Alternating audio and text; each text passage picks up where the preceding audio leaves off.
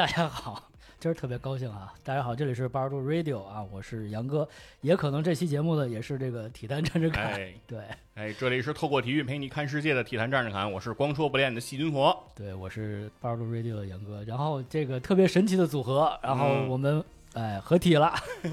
对，然后就跟大家说一下，这个节目是这样，其实那个细菌佛嘛，这个嗯。这体坛战士侃的佛也跟我约了好多次，然后又录音，结果就是最近大概断断续续有一个月的这个风控。嗯，然后这个场地也风控，家也风控，然后不得见面，然后最终最终我们终于是在一个午后，然后 相遇，然后也其实我俩之前有聊了有一一两个小时，一直在聊天，然后就好久没有跟那个活人聊天了，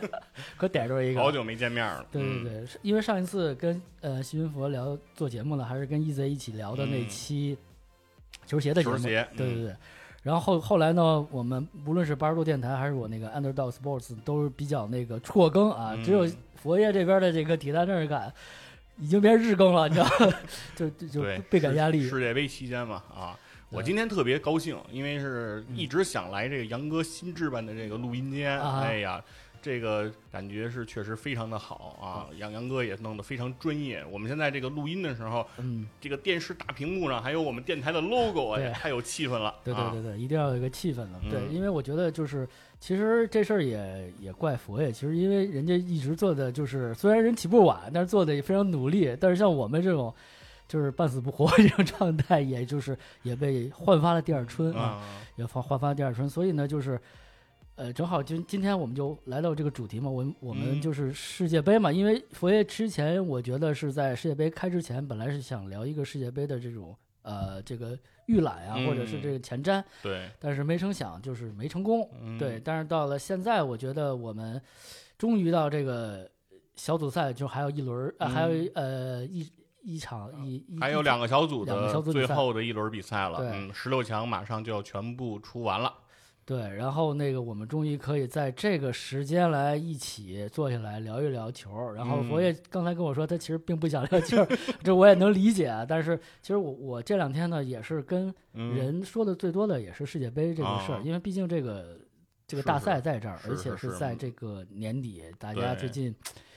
阴霾这么严重的嗯情况下看看球，对，然后很多人都居家嘛，啊对。也就没有什么事儿做啊，看看球吧，所以这次看球呢，还是就是在冬天。嗯，呃对，很不一样，对，然后佛爷就是聊聊这个这个俩礼拜了吧，有，嗯从二十号开始嘛，现在都十二月了嘛，是，呃，大概是这个一个看球的一个观赛的一个经历，还是一些嗯有些想说的嘛，啊，所以反正这个确实像杨哥说的啊，这是第一次在北半球的冬天啊，进行这个世界杯。因为严格意义上说，世界杯实质上是在冬天举行过，比如说南非的二零一零那个世界杯，嗯，对，但是它是在呃南半球的冬天，因为但是对于北半球我们观众来说，尤其是我们中国观众来说，肯定还是夏天。是的所以说这个呃感觉还是非常的不一样啊。就是夏天看世界杯呢，这个大家有很多的这个其他的活动，是吧？嗯这个喝酒、嗯撸串儿嗯，这一系列的。这个冬天看世界杯呢，这个时候反而都都不太有了啊。包括其实我在家看球的时候，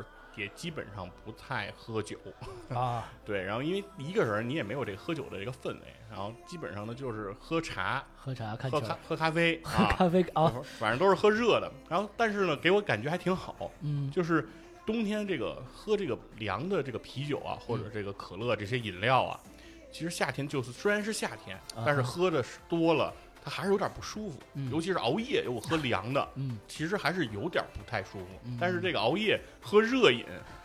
还挺还挺带劲的，我觉得。然后能那个助力你看三点钟三点钟那场是吧？是，然后那还能睡一好觉，哎，对，就是感觉还挺舒服。家里现在也有暖气嘛，啊 然后你这个喝点热水，然后跟那儿啊一个人看会儿球，哎，感觉这个氛围还跟以前有点不一样啊暖。暖暖和和的。对对对，也是不错的一个感受啊。我我可能还是比较传统吧，就是我嗯在在家也囤了一堆啤酒，因为之前可能说，嗯，我们家可能要被封控嘛，然后就嗯囤了一些物资，然后这个买酒，包括白酒或者是啤酒，是我一个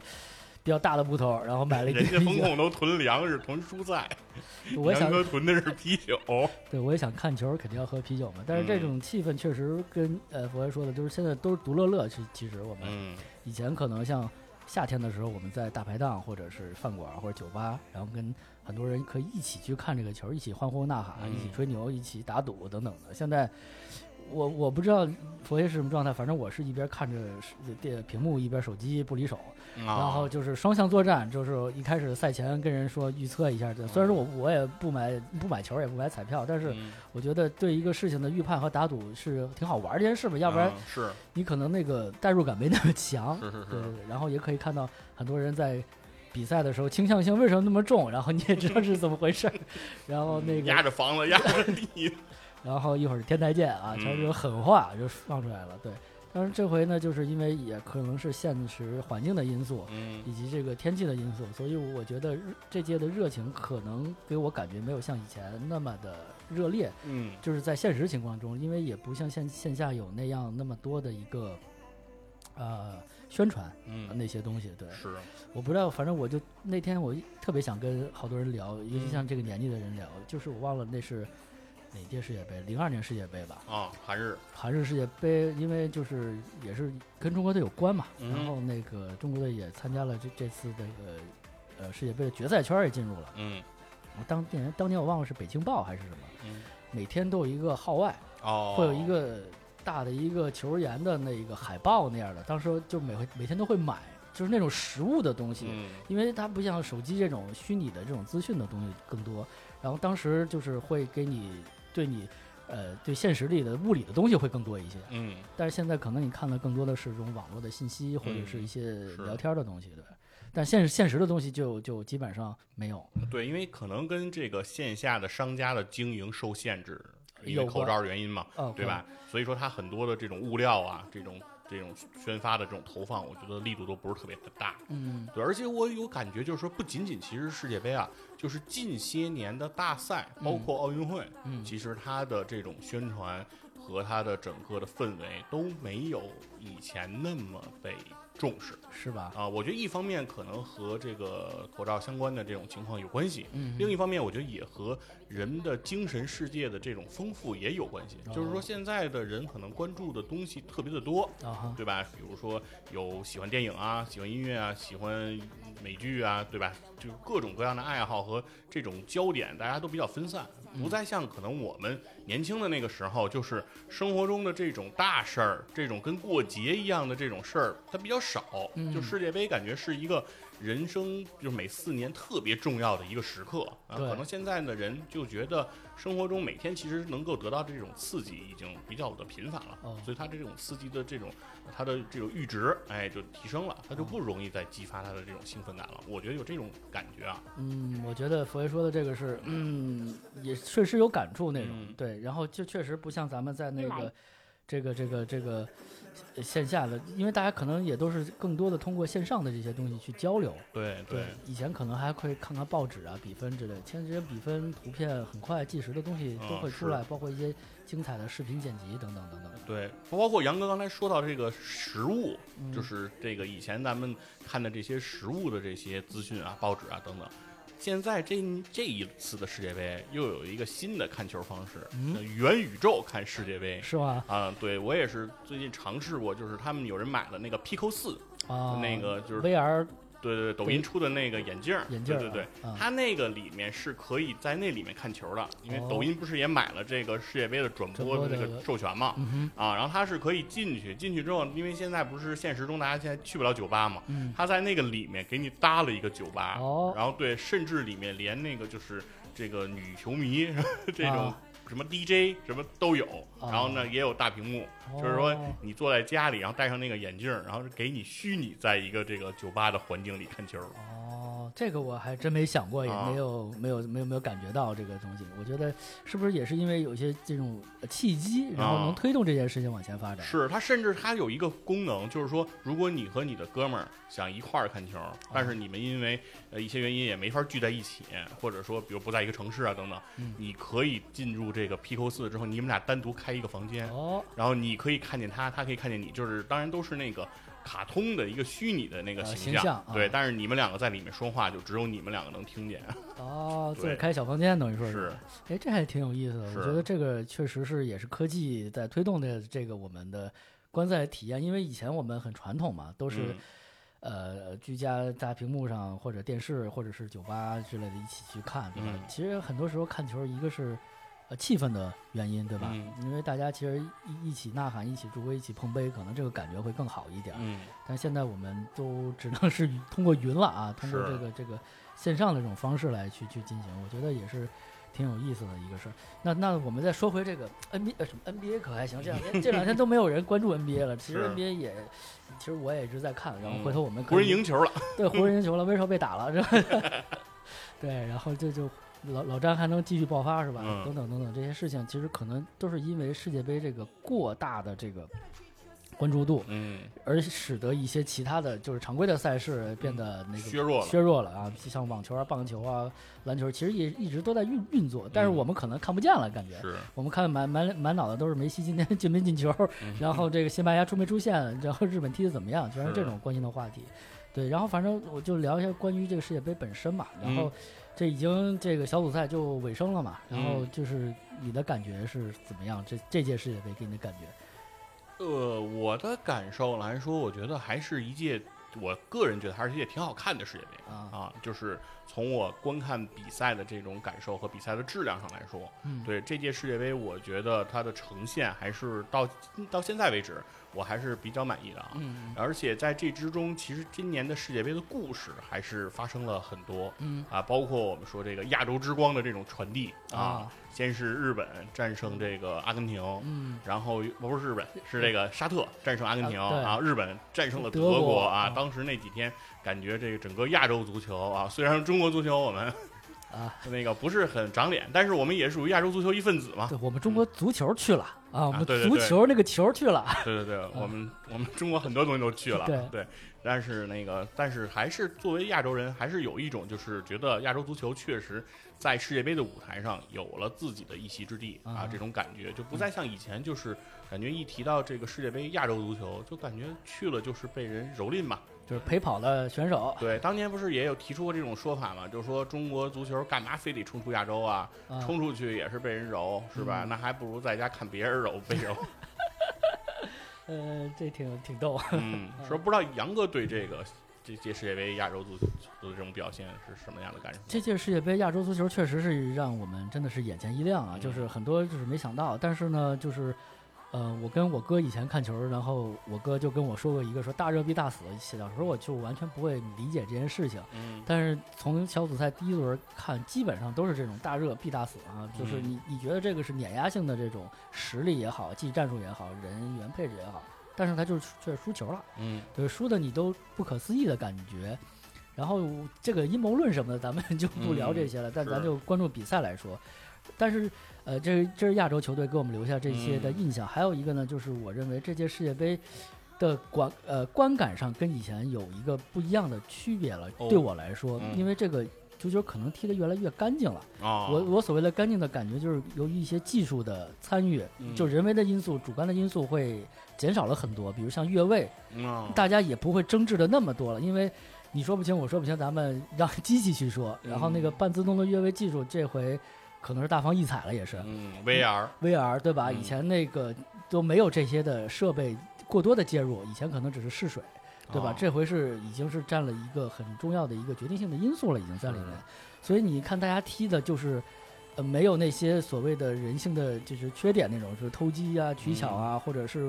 我跟你据理力争啊，怎么样？最后其实大家都还很干净，相对了，就不会像可能也真的不会像上帝之手那种情况嗯再出现了，那可能是只能存在一个世界杯中的经典画面了。是。但是从这个 VR 的这回介入啊，以及这个什么半自动越位这种认定这种机制出现之后，我认为也出现了一个问题，就是嗯比赛的很多时候啊，老有一种就是倒带重放的感觉，就是说，是就是这个主裁判的作用，我觉得现在被极大的削弱了。是的，很多球主裁判都不会给，当时不会给出判罚，不会给出意见，他等着耳机，对哎，给他提示。那有的时候，比如说这个球越位了，但是主裁判当时不管，然后等到这个让这个比赛继续继续进行一段时间，然后进行一段时间之后，哎，突然他终止比赛，说刚才那边那个判个任意球，嗯，对，对吧？经常有这种情况，其实在这个比赛中在发生。我觉得这个也是对现在的主裁的一种挑战，就是说你如何更好的利用这个现代科技的帮助，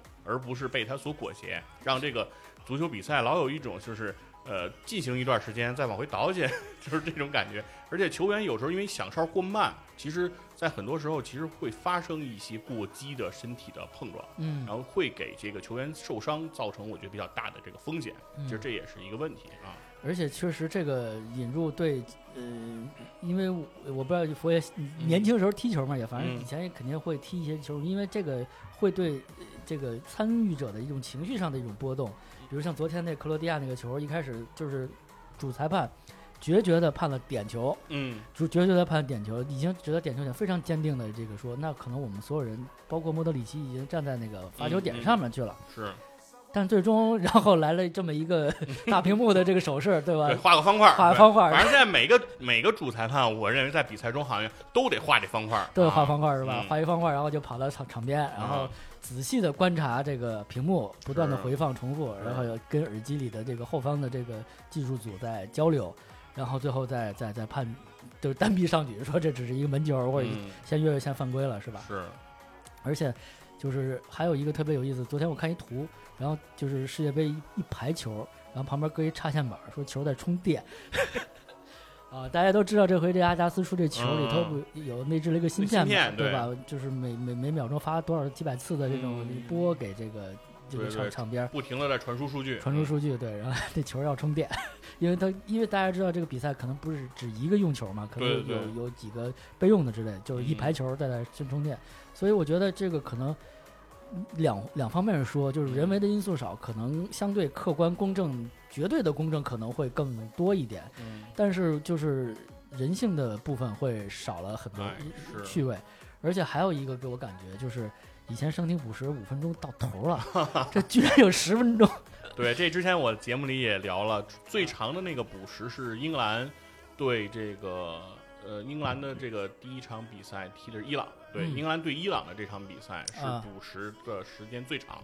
他上半场补了十四分钟，啊，然后半场补十四分钟，这也是破了这个。呃，世界杯整个的这个记录啊，上一个就是在他这十四分钟之前的那个记录是九四年世界杯有过半场补七分钟，那个之前是最长。但是如果是把九四年的那个七分钟放在这届世界杯，那就不值一提了，是吧？就补七分钟很正常，对吧？偶尔出现个补三分钟的，我们就觉得我，哎，佛爷，你说是不是这个补时也通胀了？是吧？毛了这个时间，而且他实际的补时，实际上就是英格兰对伊朗那场比赛，因为他是上半场补了十四分钟，下半场补了十分钟，加在一起是二十四分钟，但是实际的补时时间要比二十四分钟还要长，因为他在这个补时期间还出现了 VAR 认定啊这些这些事情，对，还有这种点球的情况，所以他这最后的补时应该是超过了三十分钟，就是本来是九十分钟打了一百二，对。那我觉得其实对。运动员来说，真的是体力上真的是一个很大的损耗。一个对，因为九十分钟，我们打的都是那个毛时嘛。是对，这现在越来越像 NBA 了，怎么改净净时间了？是，反正这也是国际足联的一个说法，就是说国际足联认为希望足球比赛的净时长能够更长啊。对，因为足球比赛确实是有这样一个问题，就是在之前足球比赛大概的净时长可能就是四十到五十分钟，嗯，这样一个水平。然后这次可能是希望把净时长提到六十分钟以上。所以他为了补充这个净时长的足够，他有可能就会增加这个补时的时间啊。当然也和这个 VAR 这个耽误时间，耽误时间，对，也有很大的关系。嗯，对。但是其实你呃补时长，其实对运动员呢，我觉得啊，就是咱们就是讨论开放式讨论这个问题嘛。然后对运动员的这个受伤程度的风险也会增加。嗯，你对我来呃我我认为。你比如在这个打到最后，可能大家体力不支，或者是动作变形，就会产生一些伤病的问题。是啊，这也是这个要面临的。那你说会不会以后这个足球跟那篮球一样啊？就 是就是只要一发球就停表，一发球停表。那要是那样的话，它的时间可能就得变，啊？足球就不是上下半场了，也得打四节。对。然后换人也不用再拘泥五个了。啊，对，这次这次是第一次是换了五个人，换五个人是上一届的欧洲杯开始，欧洲杯开始，欧洲杯是换五个，对，然后这一届世界杯也是换五个，可以换五个，之前是只能换三个，对吧？十一个人只能换三个，是。但是现在，而且就是他中场可以换人，中场换人之后那个。好像是怎么说来着？就是直接可以变阵还是怎么样的？哦，对，反正是能换五个就余地就大了嘛。因为一般门将是不会换的，是，所以相当于场上你有一半的人是可以做调整的，这个余地就换变得比较大了。你前中后三条线都可以换那个，是 换人。反正要是以后像杨哥刚才你说那个打净时长，然后可以这样随便换人，然后发现足球场出现了十一上十一下，换另一套阵容上去。对，因为已经垃圾时间了嘛。是。其实这个下来十一个，上去十一个。对，然后因为现在足球，我我不知道为什么，因为篮球我觉得就是它越来越越规则越游戏化了，我认为。然后我觉得就是篮球的规则和游戏两个人是是在互相的影响对方，我认为。然后就是你你有时候你都分不清楚这个画面是游戏还是真实的比赛，可能是，可能这个也是。怎么怎么着更好推广这件事情吧？因为，但是足球我觉得它因为竞技的这个这个本身不一样啊，本本身的这个这个竞技的这个是这个内容还是跟篮球不一样，因为它场地必然那么大，是，而且就是足球特别有意思的，就是说一说这地儿有多大啊，这个五个足球场这么大，对对对，对，这是一个足球场是一个等于说一个标准的一个单位了，对对对，它不会说这有两个篮球场那么大，对。大家可能对篮球场觉得很小，足球场和昆明湖都是用来形容单位的，对，都是一种单位的计量单位啊。嗯，所以这这这是我第一个观感，就是这个可能不像以前那么粗野了，嗯，然后一些小动作可能会被场边更多的摄像机所捕捉到，嗯，所以这些球员们也会顾及自己的这种荣誉或者是社交媒体上的形象，然后就是会更加的友好和干净，嗯，然后然后这是第一个观感，第二个观感呢就是。嗯，我觉得这个世界杯就这这次呢，就是，呃，怎么说，就是呃，欧洲的军团呢，还是就是比较，就是还是看像以前一样吧，就是这样，对，还是占了那个绝大的这个这个主力的部分。但是世界杯确实让我们看到更多的像佛爷说的亚洲之光这样的这样的比赛，这样的这个团队，以及像南美的这些队伍。嗯。就是因为他们在世界赛场上不会那么多被看到，因为他们没有像那么强的五大联赛、欧洲杯，然后冠军杯等等这些杯赛的。嗯。但是这些球员可能都来自于那些联赛。是。所以还是欧洲能代表最大的这个足球的这种发展的方向。嗯，是。比如德国和比利时。啊，对。然后就是三色旗，横着和竖着都横竖都得出局。对。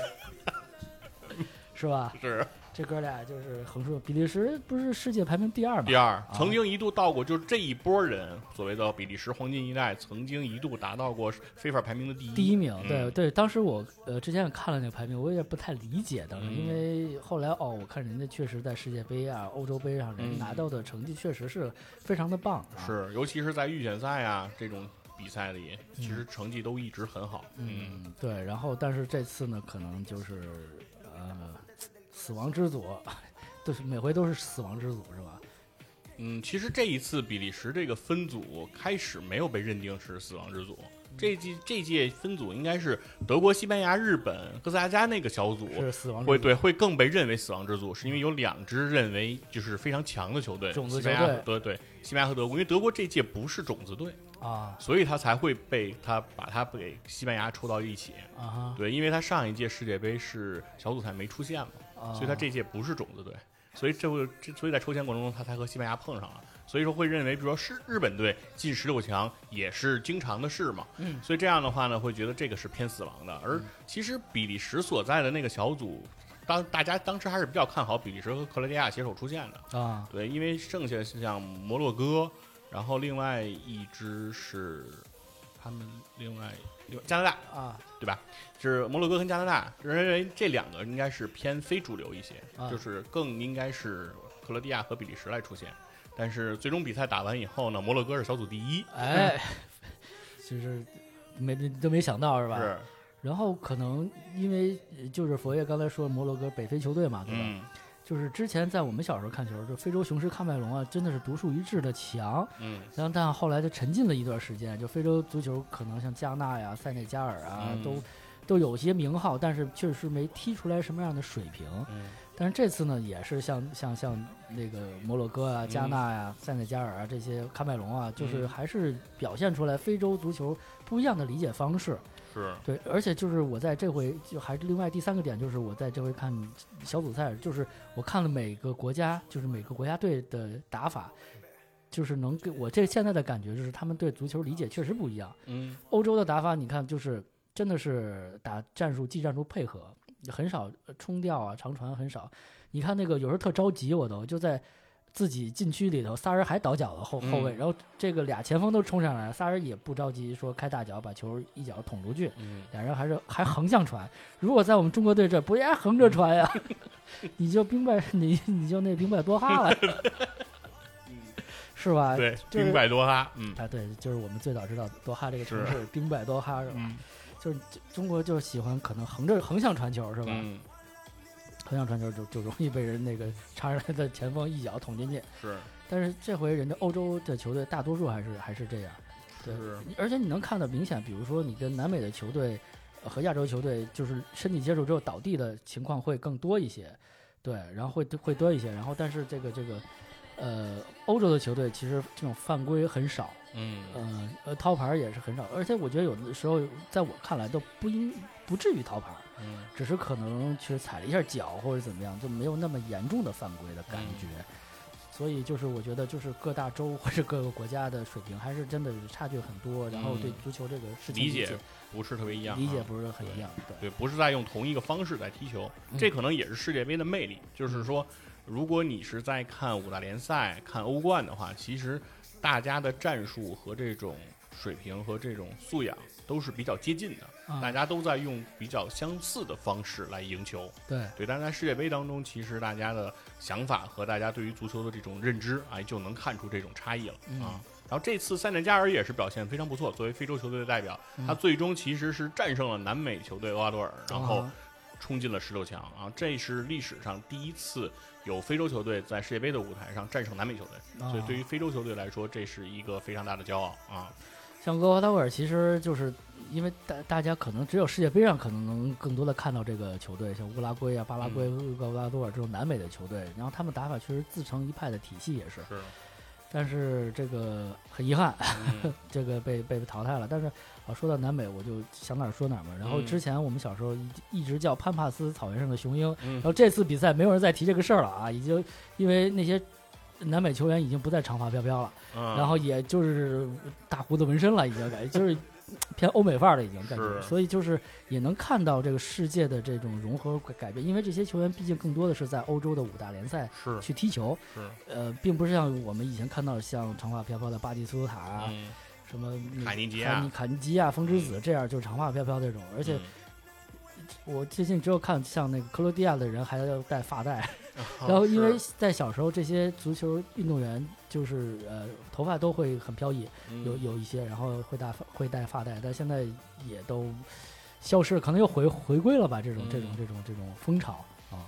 是，反正就是这一届的那个世界杯呢，我觉得给人感觉，因为每一届世界杯其实对于球迷来说都是一个节日，没错啊大家都是期待了四年，然后这样嗯、呃来看。反正大多数的世界杯呢，我们也都得是熬夜看啊，只有韩日的那一回。差一小时是对对，大家是看的是比较舒服啊。剩下的世界杯，其实我们大多数也都需要熬夜。那这届卡塔尔其实，在小组赛的头两轮，还是安排了不少这个六点和九点档的这个比赛。非常贴心，对对，这个其实对，毕竟是在亚洲比啊，我们还是占到了一些红利，嗯大家看着还是比较舒服。当然，从这个小组赛的第三轮开始，时间就变得不那么友好了。然后那接下来的淘汰赛其实也是都比较晚了啊十二点开始是和三点，是都是相对会比较晚了，大家就是熬夜的这个程度就会变得更辛苦一些。嗯，但是当然了，随着熬夜更辛苦呢，比赛也更加的精彩和激烈了。嗯因为小组赛阶段啊，毕竟是可以接受平局的对的，啊，对吧？就是比如就像克罗地亚啊，逼平比利时 就可以出现了。对，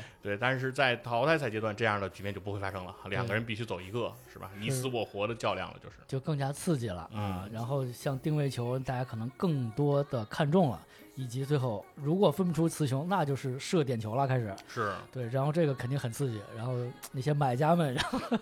就 想好了自己的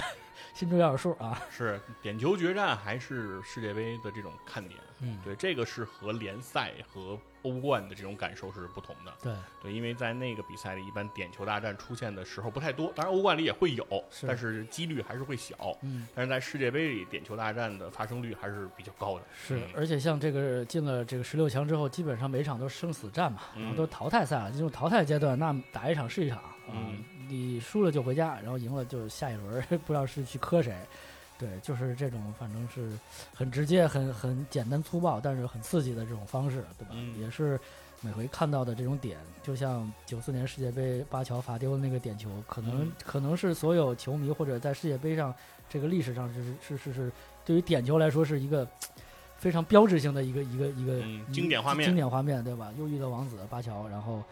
然后还有好多人问问我那个意大利怎么没来？对，意大利确实没有来。对，意大利这这回确实没有是参加。贵为去年的欧洲杯冠军，是哎，但是在世界杯的舞台上却不能出现对啊，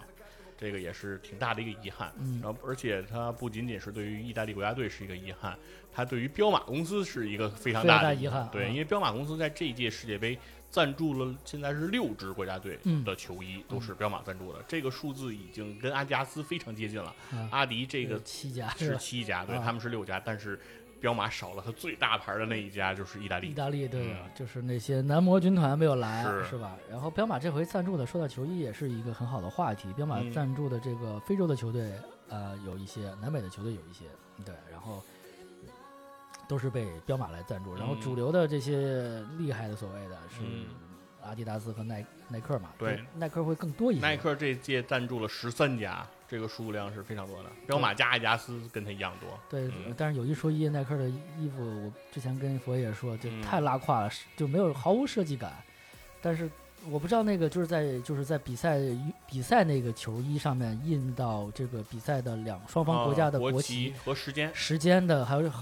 好像还有比赛场地，有的时候、啊对，就那个是谁的创意，是从哪儿弄起来的，我不太记得了。我也不太清楚了。但是那一版本的球衣是不是售的？呃，？不是售的，那啊。是比赛用服。是。啊，只是比赛用服，不是球迷版，也不是球员版。对对对对，它是不是售的？而且那个比赛的用球嗯。上面也是有这个比赛时间的。啊啊，就是那个充着电的那些足球，啊。它也是不是售的啊，也是它限定对他一般可能会送给，比如说参赛的双方的国家的国家队，然后啊对用于展览啊或者拍卖这种，但它不会是大规模的制作、大大货的来发售。对，嗯然后说回这个足球，也有一个有意思的是，嗯我不知道是不是因为这个足球需要充电啊，里面有这个芯片和这些加了这些设置。然后我我是听邵佳一在解说当中他的观点，因为邵佳一是北京国安的名宿啊，嗯曾经也在这个德甲踢过球啊，是的慕尼黑一八六零克特布斯。邵佳一呢，在踢球时期、球员时期，他是这个定位球专家，是吧？在国家队他也是主罚这个任意球、角球这样的角色，是所以他对这个定位球他一直看的都比较细。然后啊他的观察是说，他认为这届世界杯这个用球，他觉得是比较沉，可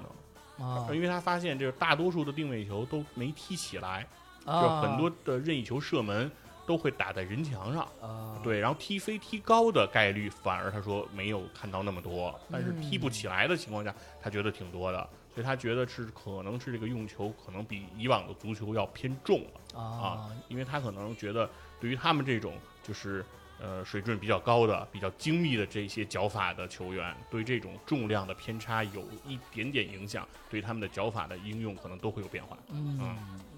呃，这个佛爷说这个，我觉得是应该有道理的。插一个这个篮球话题，有一次嗯科比在打客场的比赛，然后投篮投不进去，说这个篮筐有问题，结果。呃场地的场地的那个管理人员就看了一下，确实低了六公呃六六毫米啊、哦他他就他们我不知道这是这这是一个故事还是怎么样，然后就是嗯这个有问题，就是不平，对啊对，就就是比以往是好像低了六毫米，就我就哦投不进去这个球、啊，就是已经已经肌肉记忆到这种 恐怖的地方了。这我不知道这是杜撰还是一个什么什么一个玩笑还是话题。哦对，然后说说回来这个、嗯这个足球，确实如果它要有芯片有这种电池的的话，嗯它可能会重一点。但是阿迪达斯官方说这次球的这个球速是应该是最快的嘛，哦就是就是踢起来的速度速度在飞嗯行的这个速度是最快的一个球。是因为如果说它最快的话，就是这个瞬间把我们的记把我的记忆里呃那个拉回到二零零二年的这个啊，飞火流星飞火。流星，对，嗯你看那个第一次用那个球，好像是不是用六呃五边形和六边形那么拼的了？对是，是那么一个球。就是用了更少的球片来拼成的这个圆，对而且它的这个外观的图案也不是传统足球用的那种拼色方案了，对对对，它是画了一个那个飞火流星的那么一个东西，对踢起来像个镖似是的，就飞起来。说是踢起来能有这种 这种威力。反正当年那个呃，E A 做的那个 FIFA 两千零二的那个世界杯版世界杯的那个，就算什么呀？算这个这叫什么？就是补充包之类的。啊他做了一，他就做了一个 World Cup 的两千零二。嗯，那个 World Cup 里那那个有的球员就是能力值比较高的球嗯员，射门是可以踢出飞火流星球的，就是那个球都变成一一个火，就跟那个叫热血足球那感觉啊。我我还说你对确定不是热血足球啊？啊，不是，他就是他是他就是 E A 做的，但是他就是里面加入了这个这个环节，啊，就是它应该叫做飞火射门，就那个球就会变成一个火球踢过去，然后还有的人就是比如说传球属性比较高的球员，他可以传出来那种流星球，就是球会变成一个银白色的，那 对，传过去。有点那个热血那味儿了，啊是有有点那个大空翼那味儿。反正对，就是加上了一些这种动漫的感觉的元素进去，反正是在那版游戏里是这么来做的。嗯，也是那款足球比较的特殊，就是第一次在这样做。然后上一个比较有争议的足球，我记得是那个南非世界杯、嗯啊，两千一零南非世界杯那个足球叫普天同庆嗯，啊，那款足球说是是最圆的一款球，就是是圆角矩形三个三角那种吧，好像是。反正就是它好像都是那种圆的那种构型，然后拼出来的这种东西。然后他说那个球整体是非常的圆，所以说它那个球的那个轨迹嗯，是非常的不确定的，就是对当时布冯特别不满意这个足球，他说这个足球就跟那个玩具店小孩买的那个皮球似的。对，他说就是他说他认为这个球飞起来就乱飞，就是它不再像固有的足球那样有固定的这个轨迹。他说对于守门员的判断来说，它造成了很大的误差，嗯所以当时说这个球就做的太远了。所以说后面说是阿迪达斯把这个足球又把从要追求到特别的圆，然后又往回退了一点。啊，啊，就是说追求了一下平衡，对，因为这种最就是最最圆、最最标准的这种方案，其实并不满足这个足球运动员的这种需求啊。哦，所以这个球还真挺有学问的，是吧？是是说到这个球的学问，其实还挺大的。是嗯，然后但是这次加了这个芯片有半自动越位这个技术，我觉得嗯越来越像游戏了，感觉，因为嗯每回都会放一些那个画面嘛，然后就是模拟一下那个人肩膀啊过过过没过线之类的，对，是。所以我觉得这个嗯，看看以后这个球会 向对。什么方向发展啊？对，但是，但是尽管这回世界杯有了这么多科技的这个加持，但是争议的事情还是会出现。嗯。啊，比如说这个呃 VAR 画这个犯规这条线，就是那啊个越位这条线，是，对他画的反正是有点慢，就是对，说是半个小时之后，然后这条线才给画出来啊。然后说，你说你就不能加俩临时工吗？呃，是，然后而且还包括就是刚刚结束这场比赛，日本战胜西班牙这场比赛，嗯日本的第二个进球，嗯，很多人是通过画面判定那个球其实是先出出先出关线了对先出底线了。嗯，对，但是呢，我通过这个照片来捕捉来看呢，就是你还真的很难判断他是不是完全出了底线，因为啊他应该是他的球大部分肯定现在是在底线外，但是现在就想知道的就是他最后那个球的边儿和那个底线有没有切住。有啊？我对，我看了一呃零点一六毫米，啊是。这么精确吗？啊。网上有那个截图，截图是吧？啊，对，就是就是他就切了那一点点。对。啊，他再往外多滚几度，哎，啊。就过去了。对对对对，就是这么个情况。所以这个球也是有有争议，确实这个东西如果用肉眼看，那可能就是因为就完全出去了嘛，是，对吧？因为那个大部分绝大部分的球，包括球的重心和旁心什么的那些心都已经出去了，只是留一留一球皮不是，它就是相切，它对它都不能叫相交，我认为那就啊，是对，相切切线就是线，切线，它就是接了一个点。对对，我认为如果是边裁，大部分边裁那个时候肯定举旗儿了，对吧？出出去了，嗯不能再踢了。但是因为你看日本球员那个脚啊，嗯已经离离那个端线有一个球的距离了，是。因为他要勾那个球回去，是。对，所以他他不可能是在界内嘛，感觉。而嗯。且就大家就是看足球也都知道，足球是个三 D 的场地，它跟嗯。篮球不一样，嗯。篮球是二 D 的，就是你看篮球，很多人就飞出场外去够球，啊，对，对，因为它是二 D 的，它只是在平面上，它嗯，不像足球是三 D 有一个虚拟的墙，是，一旦出了这个墙就算出界。对，对。足球是整体都不能出去，就哪怕在空中它没有落地，但是它也不可以飞出去。对对对，嗯。像有时候时候他们踢角球就会往外旋，然后可能已经都出了界，然后再回，这个球就无效了。是，嗯，所以这个这个，呃，我我就是你说咱们纯靠技术嘛，那也会出现这样的结果，这一这样的争议也会出现。对是，反正就是这个东西，就是我觉得很多人，因为很多人认为啊，就是很多东西是你事后 画的，就是说，啊，对吧？就是说这种科技的事儿，因为首先一个是我们用肉眼现在无法判定，对然后你拿你拿那个线，你拿那个你后面有一帮人在电脑上嘚嘚嘚 说是吧？做一图，对，有可能对。说有可能你们是根据这个 VR 判罚，然后再做这种精确的这种啊描述，嗯也是不是有可能你们在那个 Photoshop 啊，那么多屏幕，那雇雇好多那个设计人员。是是说说是 VR 这个裁判啊，做了五六个人啊，其实有两个是那个 Photoshop 设计师 修图的。啊，是哎呀，所以这个也是跟咱们以前看世界杯没有这种这种这种情况出现是吧？是以前最多的争议说这个，嗯，越位。你看这次越位就是在小组赛第一轮的时候，越位我记得特别多，嗯因为大家可能都不太适应这个，就是越位反越位。其实大家踢球也都能知道，就来回跑嘛。嗯但是一开始都会被这个半自动的越位技术给给玩儿玩死，对，弄弄弄掉。阿根廷的那个第一场比赛踢沙特，就是上半场三个进球嗯，被这个吹了越位嘛，是对吧？老塔罗两个，梅西一个，梅西一个，嗯对，如果那三个进球，就是说很多人都说，如果是真实的肉眼的裁判判罚的话，这三个球高低得漏过去一个，怎么着也得给阿根廷算进去一个，是吧？如果是上半场阿根廷二比零领先，可能下半场他的情况就不会是，就是就是向着那个方向来发展了。对，嗯这个梅西的压力也就不会那么大了，是吧？这个买球的同事们可能 对，也会好一点。好一点，对，是，但是这样的话，这样的变化，对，有可能因为从小组赛的二三轮来看，其实越位的情况就没有首轮那么频繁。是所以大家其实球员的学习能力，我觉得真的很强啊。也也在看这录像哈，是啊他们其实对于裁判的这种判罚尺度和你的裁决，其实特别有感觉。就是你这个裁判今天是鼓励对抗的，还是吹罚比较严的，还是对于越位抓的比较死的，还是说在这个在这个尺度内有一定的活跃空间的？其实球员我觉得适应这个东西真的很快。对，而且啊比以往咱们来看的那种世界大赛快得多，感觉是以前就是频繁的会吹哨，在一定一段时间内，可能两方打的比较激烈的白热化焦灼的状态，但是是这回呢，就是小范围会打一打，然后很快就结束了，就松开了，是就不会像以前那个那那么焦灼的感觉对，所以说现在越来越佩服这些顶级足球运动员的大脑。啊。就说以前老老觉得说运动员嘛，头脑简单，四肢发达，好像对，就练身体就完了。现在觉得人家的这个大脑的学习能力也是极强啊，这是真正的人工智能，是，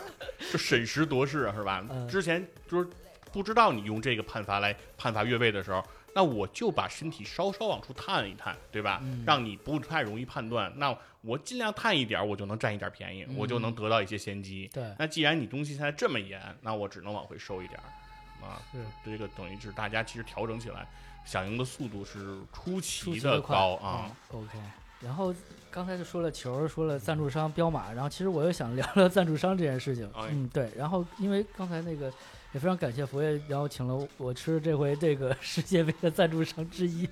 麦当劳。啊，麦当劳，对，因为麦当劳之前是奥运会和世界杯的双料赞助商，哦但后来奥委会可能要价太高或者怎么样，你看就是麦当劳不再是奥委会的 TOP 就 TOP 级的合作伙伴了。哦对他现在玩的更垂直了，你看是在这个呃世界杯的赛场上，包包括欧洲杯等等，哦，麦当劳，哎那东京的那届奥运会没有麦没有麦当劳了没有麦当劳了，对。哦，对，麦当劳已经不是他的奥委会的全球合作伙伴了。就从哦东京奥运会这届开始，那换成了是谁呢？他他这个餐饮这块，他总是有有别的公司填补吧？呃，这个品类这个我还不太清楚。比如像哦北京冬奥会的时候，哦是百胜中国来填补了这块儿。哦，那就是肯德基。肯德基对，哦而且是中国的肯德基，因为是在北京比赛的这个情况，是百胜中国来哦做的这个所谓的餐饮。但是很很奇怪的是，百胜用的是呃肯德基用的是百事可乐，然后但是百事可乐又不是奥委会的合作伙伴，好的合哦作伙伴是可口可乐。OK，里边就很有意思这件事情，就是你只能 你只能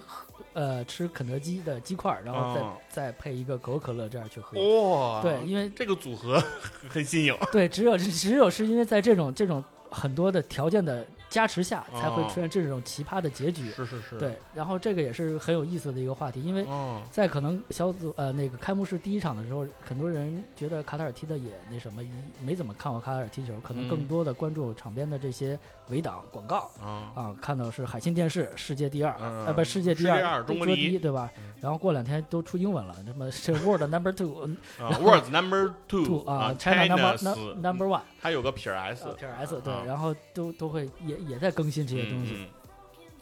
呃，然后这个这个这个像麦当劳挺逗的嘛，然后嗯他说 We Deliver，他其实卖的是那种呃速来德，就是因为他有啊汽车餐厅那种。对，德莱素德莱素啊，然后但是它会有中文的简体中文的麦当劳三个字，啊，是是，是。那其实就是为了我们大陆的观众 哦，是是是，的的的受众嘛，因为它也很直接，等于说是。哦，对，麦当劳这个事情，我是体坛战侃做了一期节目开始砍他那个场边的时候，哦，我没有看听那些啊对对对。一会儿就我就我就 回去补上啊。我。我我当时其实最开始在那一场揭幕战的时候，我也是关注了这个广告牌儿，还挺有意思的。我开始也是发现了它有中文汉字的麦当劳，我当时想的是啊，难道麦当劳就是觉得我中国观众特别多，所以专门给我们中国人做这个麦当劳汉字给我们看啊？我说那这个还挺尊重我们这个中国金主的。啊，他说作为中国人，我自豪感油然而生。但是后来我又观察了一下，它其实不只是是有中文汉字麦当劳，嗯它其实是有很多文字呃麦当劳在全球各地的这种称谓和叫法的这种拼写的服方式都会在场边出现。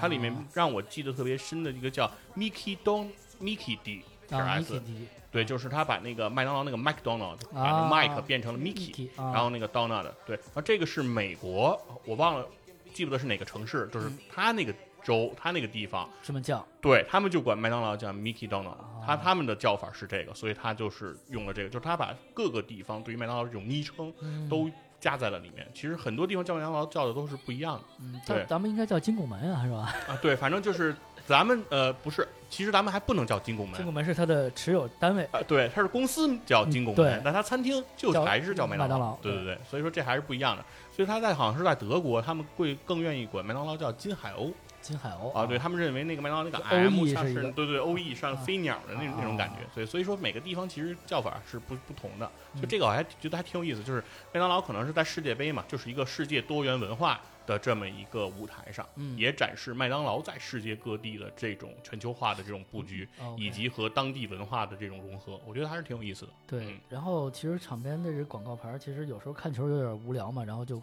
看广告牌会多一点。嗯，你比如说像现代汽车在韩国的比赛当中会出现的更多一些，哦，对，然后因为那是他本国的，是是可能也是为受众的一个直接的取向嘛，对吧？哦，就现代汽车，还有一些日本的企业也会出现，但是只是仅限于在日本的比赛当中。你看它的哦广告牌还是不一样的，比如像卡塔尔航空，它是最大的金主，可能在本届世界杯它嗯一直会都有，嗯，包括我们的 BOSS 直聘 也嗯也都会有，对吧？但一开始我一定要吐槽，第一场的 BOSS 直聘那个那个 logo 在电视台的台标上特别讨厌，它是一个方块儿。哦，他把 “boss 直拼”四个字，呃，上面是中文，下面英文是一个方块，特别挡画面。哦，然后，然后经过第二场、第三场，它就变成一横排了，哦，就是显得更小一点，哦因为它一直在比分那个计分器上，哦它不会掉，对，它会一直有，对。哦，然后那个观感可能会会会差，会差，然后也会调调整一些。然后其实咱们每回看的都是以呃这个教练席这个这个方向的视角嗯，看的那三面的广告牌全是电子广告牌。哦，你反过来，如果有反头的话，你能看到教练席这块的广告牌，就是 KT 板特别糙，哦，是不能变的啊。对，啊，因为它是个开放我器明。白，我明白，就是那个那三面，就是咱们看电视的那三面，它那个广告能动，对，对吧？是是电子屏。对，它能它能换更换，然后它还能做出动画效果，对啊你你你你，如果你回去看，如果有镜头的话，你可以啊看那边。反过来就变成黑地板了。对对啊对，对对，全是那种很简陋的板反正我看的教练席左右两边是这样，啊，啊我不知道更广，因为也很少镜头能照顾到。然后我觉得也挺那个要换就得人工，有人过去翻，呃嘣嘣儿，对对对对，因为嗯。以以前以前就是我们很多品牌也是通过这种世界大赛啊，认识的，比如说早年间看足球，吉列这种品牌，啊，刮胡刀这种东西，就是可能是真的世界杯，我忘九四年世界杯上会会有这种，也是美国的品牌嘛，它会有嗯。这种当地的广告会有，嗯。包括早年间我之前在节目里说过，像富士、柯达啊，这种的广告广告板，就是那个经典的颜色、配搭 logo 都在，都是跟足球世界杯是一部分嘛，已经。但现在那些企业已经没落了，是大家也都记不住了，对，然后也不能变成马拉多纳的背景了。然后现在就是更多的是这些嗯我们现在的金主，包括像我们我们的海信电视啊，什么嗯。BOSS 直聘啊，还有什么，我们我们还有什么万达文旅啊，万达文旅，人家还有还有动画波光粼粼的那个，是啊蒙牛啊，啊，对对对，还有蒙牛，对，然后蒙牛也还有中英文都有，是。因为蒙牛因为是跟可口可乐在中国是有相关联的关系嘛，对，所以就是哦，我还真不知道蒙牛跟可口可乐有关系对，就是中国的可口可乐是是中粮的嘛，蒙、哦蒙牛也是中粮的嘛，哦对，然后就是相当于兄弟单位对，因为之前因为这因为北京冬奥会也结束了嘛，再插啊一句这个话题，因为就是在当年伊利是伊利是北京冬奥会的二零二零年北京冬奥会的赞助商合哦作伙伴，但是可口可乐是全球的 top 的赞助伙伴，嗯然后他就是把蒙牛也想拉进来，但是因为这两个品牌是相冲的嘛，对对对然后也闹了一些不愉快，然哦后伊利也会。也也很不很不愉快等等，后后面的合作也有出现一些问题，对，这都是一些 一些商业的哦。后面的、后面的一些有点内幕啊，有点内幕的东西，嗯。对，包括你像后来你可以在这次广呃世界杯的广告板儿，你可以看到 Costa 咖啡，因为那也是被可口可乐所收购了，啊，对，然后就是唯一的咖啡的品牌也会也会出现，对，嗯啊，对，因为 Costa 的那个塑料瓶儿的罐装饮料，那个是可口可乐出的，对。所以我知道它是被收购了，因为它也是嗯被收购了，对，是。就是就是这些错综复杂的一些东西，包括这回的就是官方的赞助饮料叫 Power Red，就是一个蓝黑的一个 logo，你、嗯。那是一个饮料的 logo，就他们喝那个小哦蓝的小、小提，哦就是对一上去拿的那个，就是一个 Power Red，就是另外一种功能饮料功能。饮料有点像宝矿力水特那宝种感觉，矿力水特或者像加德乐这样的、哦这样的东西，也是本届世界杯的这个官方赞助饮料。就是、哦对，因为每次就是这种大的赛事是会有一个它本身，比如说非法或者是世界杯有一个官方的，就是常年合作的全球合作伙伴那种，然后还有一些当地的合作伙伴，像卡塔尔航空啊这种，就是嗯卡塔尔当地的这种，嗯，还有一些像那些阿拉伯文也不太懂的那些，就是他们当地的一些赞助企业对对对对对，就是每回这些也是商家必争之地。是对，然后我们我们就是中国呢，可能是是我中国这次是所有的是多少个亿美金啊？是第一名赞助商，哦，就所有中中国中国咱们对我们广告牌挺多的，对嗯挺多的，就是有时候你的看起来就是就是呃在哪儿踢是吧？对。呃反正有一年我记得是上是一八年的这个世界杯嘛，就是这个有个叫英孚的那个、啊，那个光是哪个，反正英孚好像是这么一个公司，嗯，就不知道他是不知道他是做什么的，然后但是他那个广告打的就特别多，英孚是什么英语培训机构吧？好像不那就不是英孚，反正我忘了，好像是一个是光伏吧，是做那个哦太阳能还是怎么样？对。有这么一个企业，反正也挺有意思的。就是这种企业吧，你平时没听说过啊对，但是在世界杯的时候，他就打出这种广告，对。包括你像一些那个欧洲五大联赛，有时候你能嗯。看一些奇怪的中文，你也不知道是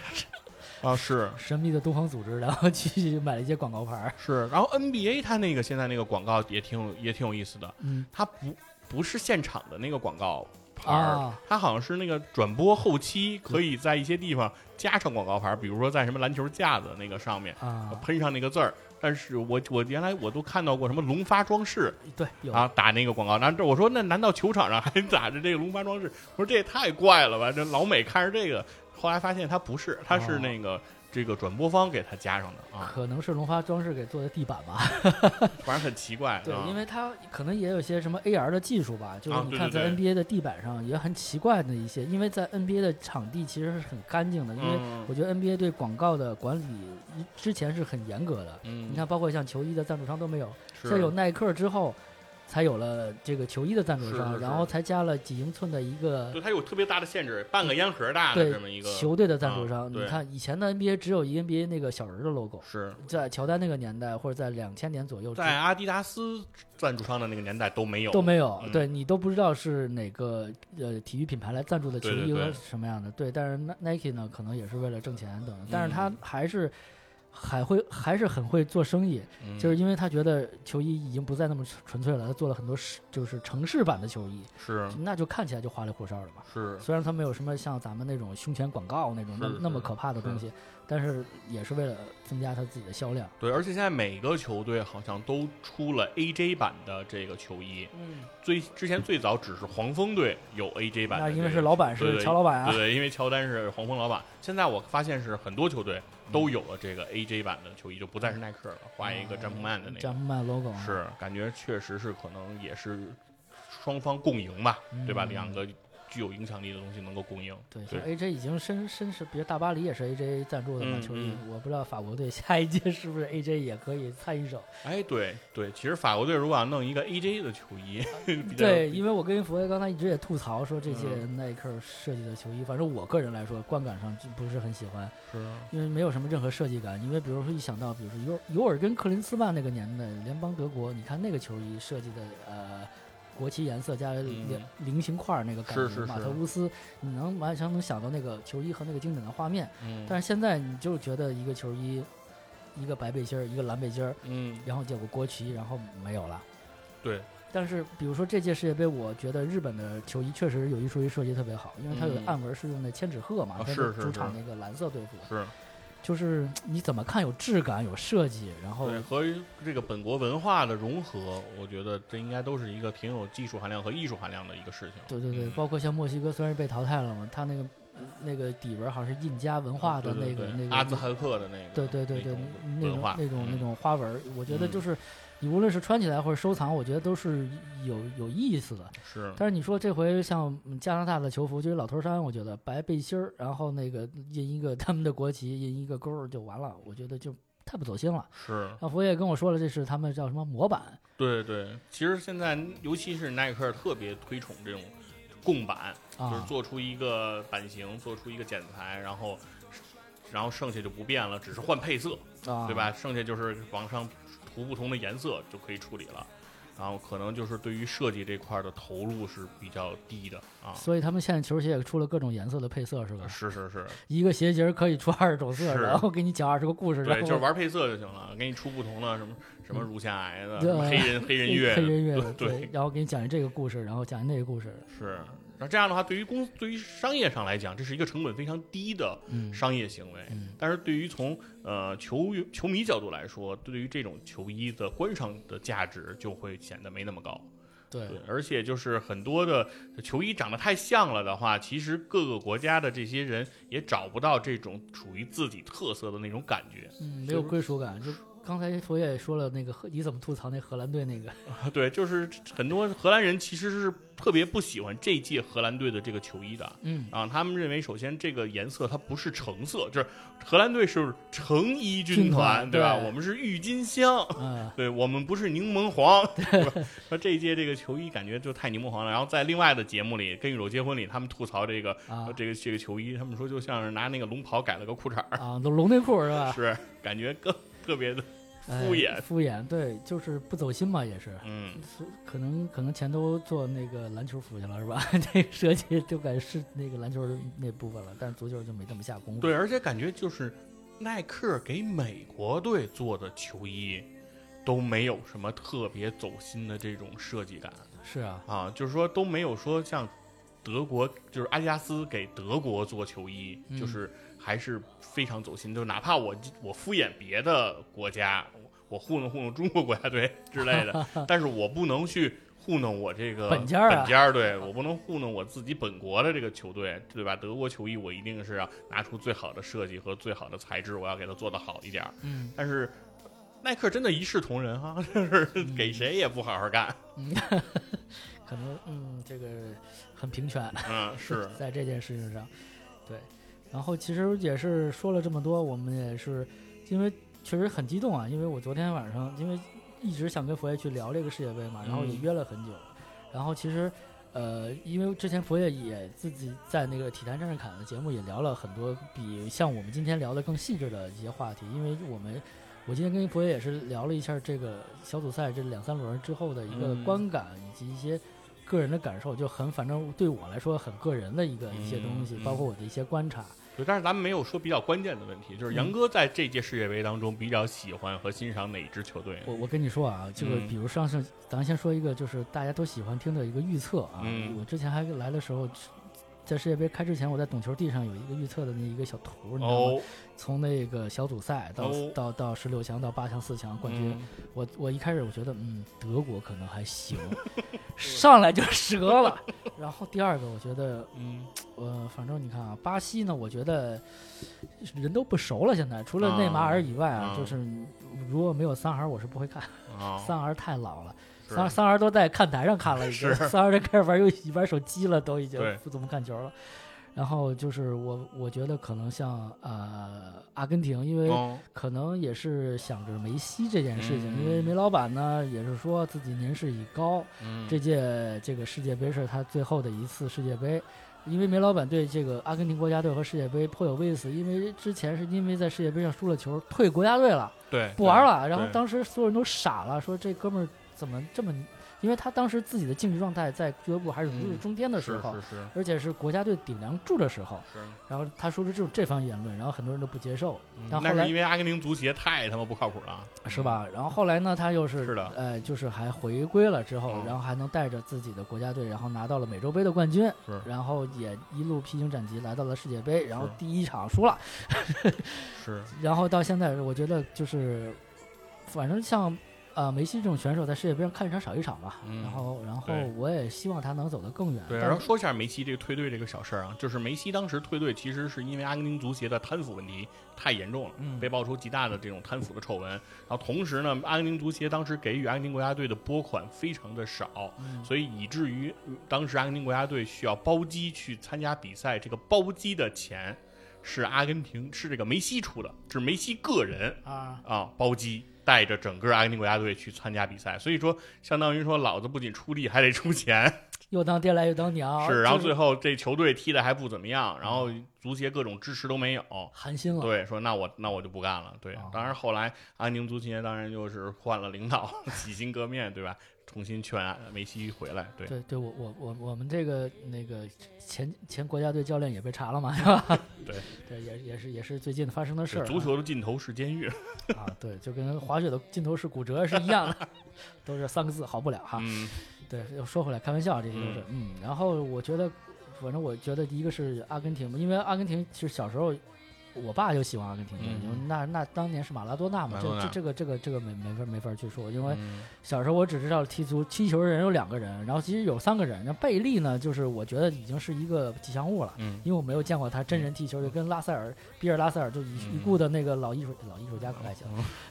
那个塞尔蒂克，塞尔蒂克还行。那凯尔特人的那个六号，因为今年嗯所有的 NBA 的球员身上那个六号，其实就为了纪念这个老爷子。一样，我没见过他打球，所以对他没有感觉。然后就是小时候，就是马拉多纳和普拉蒂尼，就是嗯马拉多纳、普拉蒂尼，还都是挺登对的四个字儿，四个字儿的，然后都是那种卷发飘逸，然后都是嗯条纹服那种，就是特别经典的足球的那种装束的。是去踢球，然后确实小时候看马拉多纳就挺牛逼，而且这个名儿挺好的，马拉多纳马，你看中国人有姓马的嘛，就是他嗯他不像一个那么外国的人，嗯，但是说这人叫爹哥，我说爹哥是什么玩意儿？呃，爹哥点儿马拉多纳啊，对，所以。就是觉得当时的阿根廷一直会在中国人的心里吧，我我认为可能有一有一部分吧，反正我小时候会受到嗯。我我父亲的影响，像意大利啊，嗯呃阿根廷，那以至于像荷兰，因为当时有三剑客是，的时那个辉煌的时代，嗯。然后我觉得这都是历史传统强队，比如像咱们说的比利时啊，哪怕说上一届的昙花一现和呃呃让人引起极大关注的冰岛，嗯。然后这些当时在我们小时候看球那个年代是不存在的这些，嗯对是，，然后能存在的就是现在能看见的还是这些，嗯。所以我觉得一个是阿根廷，嗯，然后还有可能是巴西，巴巴西吧，巴西哦巴巴西吧，对，我觉得还是南美球球队吧，然后对，欧欧洲球队，我觉得像德国已经都 GG 了是吧？是凉凉了，然后比利时也凉凉了，是，然后呢就剩是西班牙、葡萄牙，然后嗯。这两两牙，嗯，不知道能有什么好好结果。然后还有一个就是姆巴佩，不是姆巴佩，法国，法国，对嗯法国队。然后因为法国再多说一句啊，法国是大家都不看好的球队，球员，然后德尚让上，说德尚你这个那个你你老了，你你晕了，你你昏了，你不行了。结果德尚用的人，嗯，真香，嗯，然后真好使，所以就是还是呃老的精，我觉得就是 就是德尚确实九八年夺冠的队长嘛，当时举起大力神杯，他毕竟尝过这个胜利的滋味，然后在这个赛场上踢过，还是我觉得他还有一定道行。你比如说昨天的是克罗地亚和哪来着？昨天那个呃克罗地亚和比利时比，利时的嗯助教是亨利嘛？亨利对，对，然后我真的是我看呀，这哥们儿真老了，已经已经嗯不再是一个嗯枪手了那样的一个嗯那么灵的一个。对我来看球的时候，我还跟我媳妇说，我说这是亨利。然后我媳妇问我说：“亨利为什么坐在坐这儿？就是因为罗纳尔多他们不是都坐那个 呃包包厢那个位置？说他为什么坐这儿啊？然后我说因为他是助理教练，他上班呢。对，人人是干活的，那些啊都那些是大爷子，就是让人请过来当监务了，都就是说这不是以前的球星吗？以前球星不应该坐这儿。对对对对，所以就是球星这些球球员们也也有很好的归宿，所以我就觉得可能最终嗯我我希望可能是阿根廷吧，我觉得就啊如果是冠军嘛，这是唯一的，嗯，但是就看梅老板的造化了，对啊看梅老板造化，对。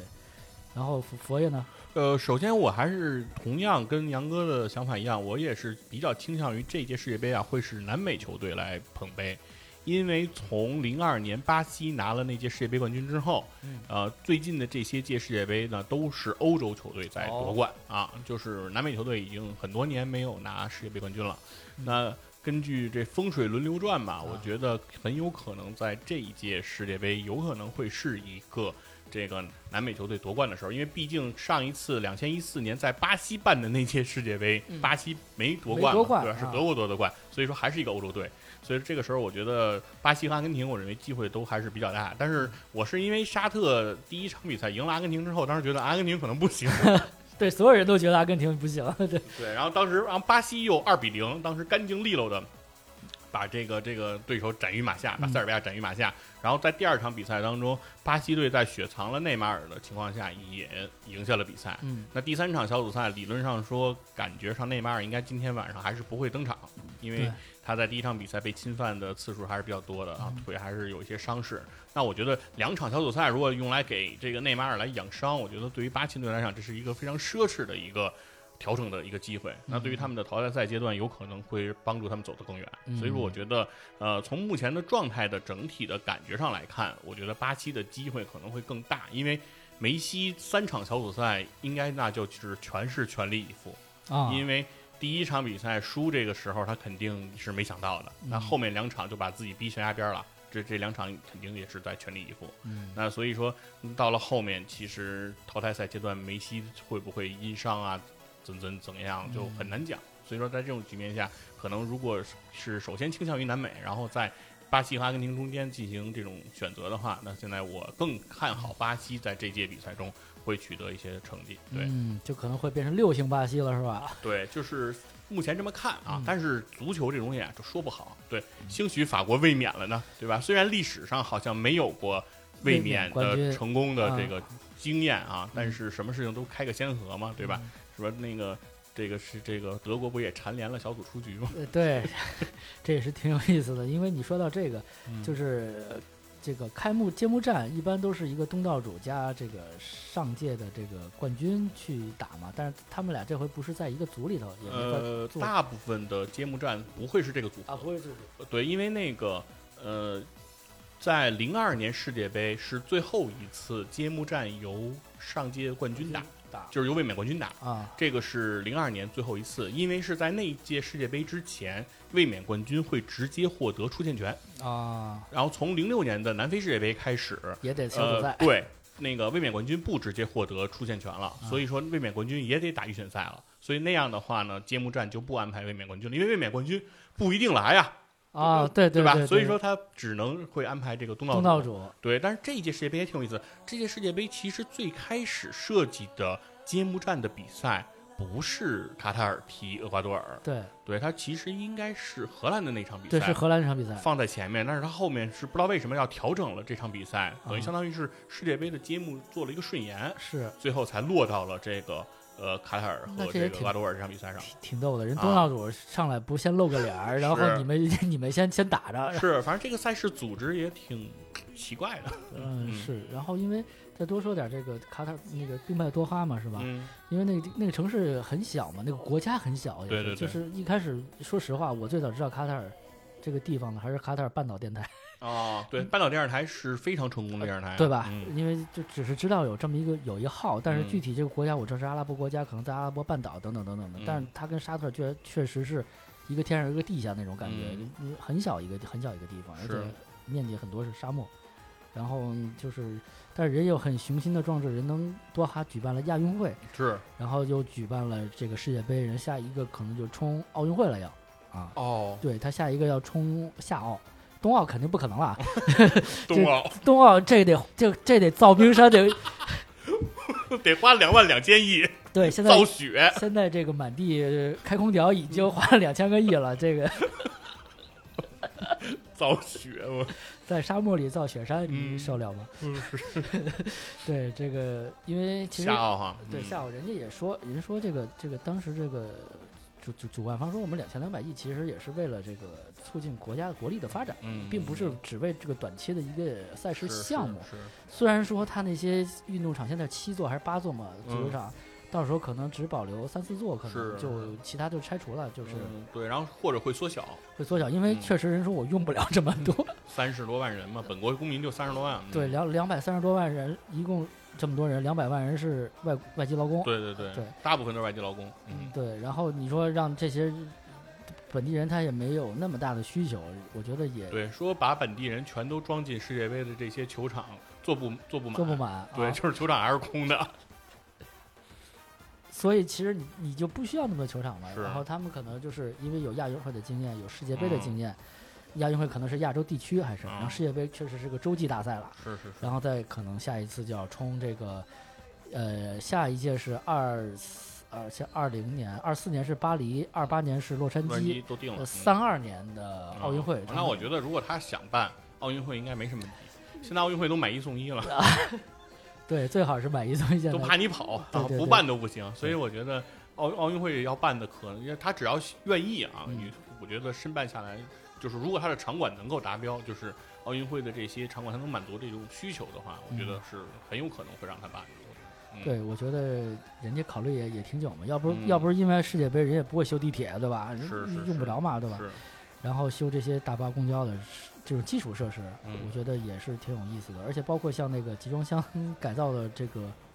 呃球场，球场，嗯，我觉得也是九七四，九七四，然后不是 FM 是吧？嗯，然后其实也是这个世界杯历史上的一个一个一个一个亮点吧，因为嗯。之前在之前没有这种呃非永久性的这种场地的嗯。一个设施，而且这个呃越来越像游戏了，从外面看啊，对，就像一个游戏建模的那种东西。它就是集装箱拼的，而且从外面看集装箱的感觉比从里面看更加明显。对，里面你看还是个球场，是它从外面看就是箱 子，就是箱子堆的，有点嗯。乐高积木马马那种，所以我觉得这届世界杯也是给我们留留下了很多。虽然说这个歌曲吧没有给我们留下，嗯，就是就那个嘟咕嘟咕哒，对发不出来都，对只有那个歌曲吧很魔性很洗脑。嗯但是一说到这儿，然后再多说一句，反正我不知道是佛爷对那个世界杯的这个主题曲哪哪届是最，呃，我还是酒吧那个吧，然后 Cup of Life 对对对，生命之杯是吧？嗯就，瑞奇马丁是这个。，Go，a 嘞 a 嘞 a 嘞，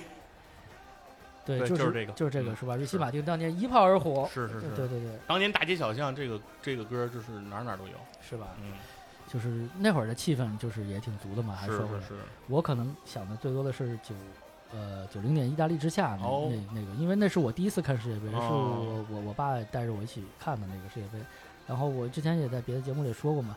第一次看那个瓦伦蒂诺，然后全是走秀，全是大模特，然后然后正好改革开放。穿的都比较简单啊，，对，改革开放，足球、模特，然后摇滚乐，嗯哇，这都什么东西啊？然后就是要踢球，这个，啊，我这这狂野，太带劲了，带劲带劲带劲嗯带劲。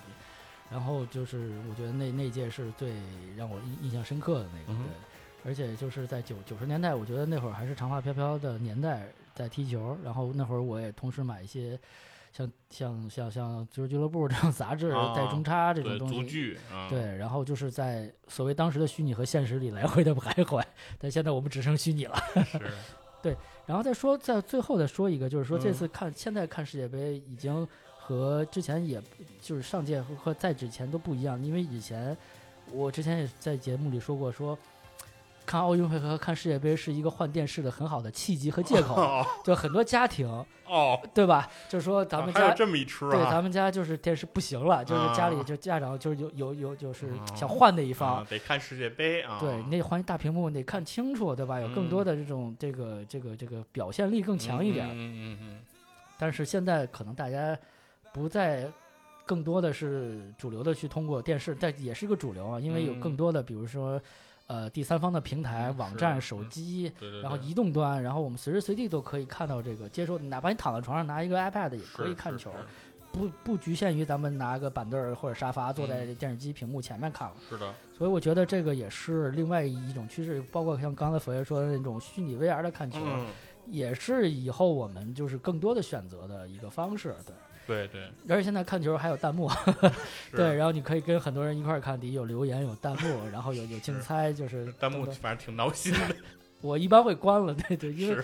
挡我看球，是，我看不见了，对。嗯，对。然后这种移动端，然后也不一定是通过电视信号嘛，然后通过网络网络对。都都可以看到这种。对，而且我觉得应该是从一八年的世界杯，就是网络直播的这个信号的技术变得特别成熟了。对就是两千一四的时候，就巴西世界杯那一时候，呃，已经就是移动的互联网已经普及了，但是。是当时也有一些就是端口可以收看这种移动端的这种信号，嗯，但应该好像是从通过什么央视影音这种平台来看，但是明显传输速率是不太够的。啊，画面的清晰度和这个卡顿是非常的明显的，嗯观看的感受是非常的不好的。嗯，对，但是从那儿之后的一八年的世界杯，就是第一次我是通过这种移动端看这个球，看的是比较觉得比较成熟了。也比如说有五 G 的加持啊，对，这种客户端的加持，对对对，就做的比较好了。因为我当时其实是足球的网络的直播，实质上走的是比这个 NBA 要慢的。啊，是对 NBA 其实非常早，就是腾讯体育就做这个直播就很成熟了。是的，是的，对，但是这个足球，其实当时我一直在想，说足球什么时候也能拿这个 Pad 看呀、平板看呀，就比较方便。然后终于就是从一八年的时候开始有了这样一个感受，嗯，然后到了这个今年，我觉得世界杯的这个转播的整个的情况情况来说，又上了一个档次，嗯。就是从画面的清晰度、啊对流畅程度，然后以及多个频道可以选不同的解说啊对，还有机机位，对，而且啊。你要花 VIP，你还可以专门盯着某个球员看，对，就是越来越有 越有玩的感觉我。找到了那种什么看电视剧，然后盯着肖战，说整个一看一电视剧没别人儿，说这里这个永远只有他的镜头，对，而且然是大大大特写都是。是，然后说如果你要选那个看梅西，你就看吧，那球，比如说那个阿根廷防守，梅西没参与防守，啊，梅西跟那站着，对，要不就溜达，然后一会儿前面跑两步退两步，你也不知道他在干嘛。就因为屏幕里整个这大屏幕里只有他一人儿。对对，我觉得这也是挺有意思的一个一个。以前我们可能想象不到，因为以前我们只能是通过，比如说我们只能通过央视唯一的这种频道，一开始只有中央二台，后来有了体育频道的加持，是然后可能能看一些。但是现在我们可能通过央视的电视的网络。呃，有线的网络，然后客户端，央嗯央视的客户端都可以看到，包括这回的一些版权购买的第三方，比如像咪咕，嗯，像抖音，对，啊、然后也都可以看到，然后也也有这些的解，就是你可以听到更多人的解说，是的，啊、也也有一些那个大牌儿去帮他们去坐镇，去解说那种，嗯，对。然后说到解说，不得不绕回去零六年德国世界杯的话题是吧？嗯，好的，过他进去了是吧？这个 黄老师为什么是这样？对我也觉得那也是呃我们看球的一部分吧，因嗯，为那个你说到那个画面，你就。呃，那个那个，我当时看的真的是直播，嗯然后我当时夜里我坐地地下看，我当时电视机搁地下，嗯然后我突然就站起来了，我说这这是真的吗？然后这个电视坏了吧？我第一感觉，后来就一连串的是这种的反应。后来嗯多少年过去之后，你你现在听起来还是那种很经典和激动的那种感觉，你能回想起当时看球的那种状态。是的，是的，但是我就看看吧，然后到到这个淘汰赛看看这个有能不能给我们留下更精彩的这种记忆点。好对，，嗯，哎呀，真的是跟佛爷，就是我这话豁，你的嘴瓢成这样的，这说一直嘟嘟嘟说好多，然后也非常感谢细菌佛，然后这个我们的节目会在我们两个频道都会播出，对、嗯对，是的，嗯，然后也希望这个这个在世界杯期间吧，然后嗯多跟细菌佛一起做节目，一起互动，我觉得对我们也是在电波的这一端啊，啊陪着你一起看这个届世界杯。对，嗯。一起看球，一起一起一起看世界杯。是。好，那就节目今天就这样，好，好，谢谢大家，拜拜。拜拜。